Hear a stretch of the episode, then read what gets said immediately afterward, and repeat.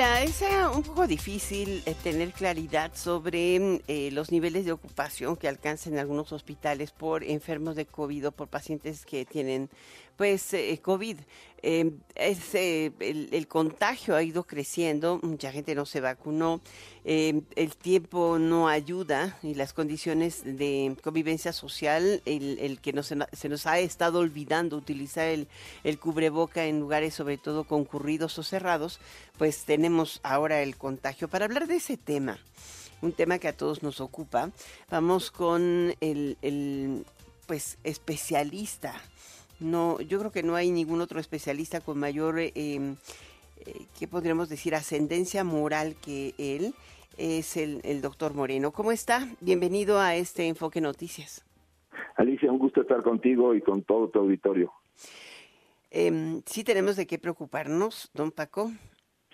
Bueno, no estamos en la situación del 2020, eso hay que, hay que dejarlo bien claro.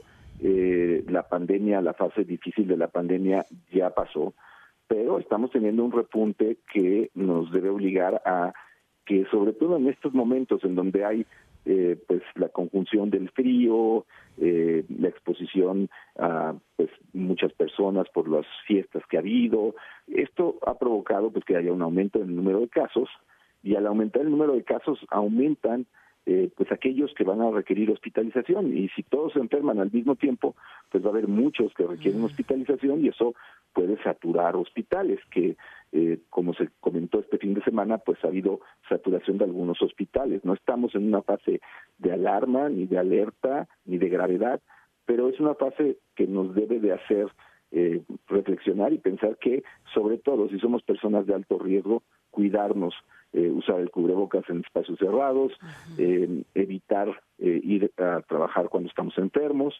y si convivimos con alguien que es vulnerable, pues también cuidarnos porque de esa forma lo vamos a cuidar a él.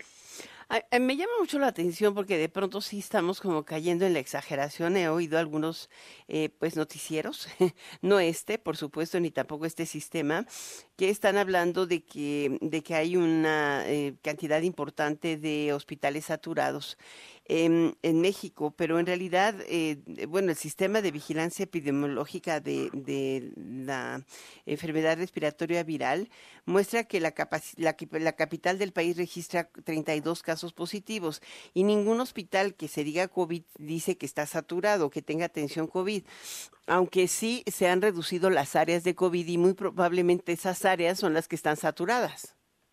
Y, el otro problema que tenemos es que eh, uno, pues, si antes no se hacían pruebas, eh, ahora menos. Y las pruebas que se hacen, es muchas de ellas son autopruebas. La gente ya sabe cómo hacerse una prueba o va a alguna farmacia y se las hacen y esas luego no se reportan. Eh, para darnos una idea, en la última semana de diciembre se reportaron 78 casos. eh, cuando pues esos 78 probablemente los conocimos tú y yo, porque pues son muchos más que esos, ¿no? eh, la situación aquí es que al no haber un registro y a la hora ahora está reportando eh, COVID, influenza y otras infecciones respiratorias como eso, como infecciones respiratorias, pues no sabemos cuál es la realidad que estamos viviendo. Lo que te puedo decir es que en, en mi práctica privada, pues sí veo que hay muchos más que eh, se comunican conmigo porque tienen eh, COVID. Todos los síntomas, sí. Es, y, no, y tienen pruebas positivas de COVID. Y algunos de ellos sabemos que son de alto riesgo y que pueden tener una mala evolución. Y el problema otra vez es que si nos damos cuenta ya que empieza a haber saturación hospitalaria, pues ya es difícil frenar la rueda, porque quiere decir que esto empezó hace dos semanas. Los que se hospitalizan habitualmente son personas que enfermaron hace dos semanas. Entonces, aquí es donde pues es el llamado para que eh, si eres alguien vulnerable, si ya tuviste COVID y te fue mal, pues cuídate porque ahorita hay mayor circulación del virus. Mm. Ahora, estos hospitales saturados, lo mismo están en Oaxaca, que Michoacán, que Hidalgo, que en Veracruz. O sea, insisto, ya hay menos hospitales con atención COVID y los que tienen tienen un área limitada. Claro, y, pero ese es también otro problema, porque si, si hay, empieza a haber más casos COVID en los hospitales, esto van a producir contagios en personas que son vulnerables, porque los que están en el hospital por otra razón que no sea COVID van a ser más susceptibles de infectarse. Y, y esto también es un problema porque pues se puede generar que en algunos hospitales haya contagios eh, dentro del, del lugar y personas que son vulnerables resulten infectadas al haber llegado al hospital por otra razón, por una cirugía, por un problema diferente, que los vuelve pues más vulnerables a que no tengan una buena evolución. Muchísimas gracias por estar con nosotros, doctor Francisco Moreno. Creo que vale la pena que nos hagamos la prueba, que vayamos y la confirmemos si es que tenemos algún síntoma. Si me recuerda los síntomas, porque yo creo que ya tengo tanto tiempo sin COVID y me he vacunado y puesto los boosters y pues no he tenido ningún síntoma.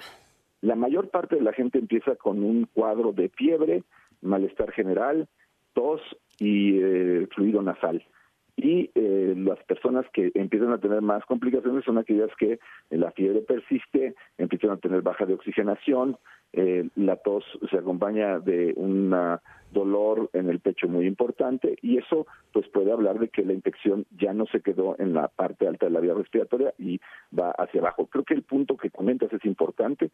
Si alguien tiene un cuadro respiratorio, dos cosas, que busque hacerse la prueba y dos, que si va a salir de su casa porque tiene que salir, que use cubrebocas.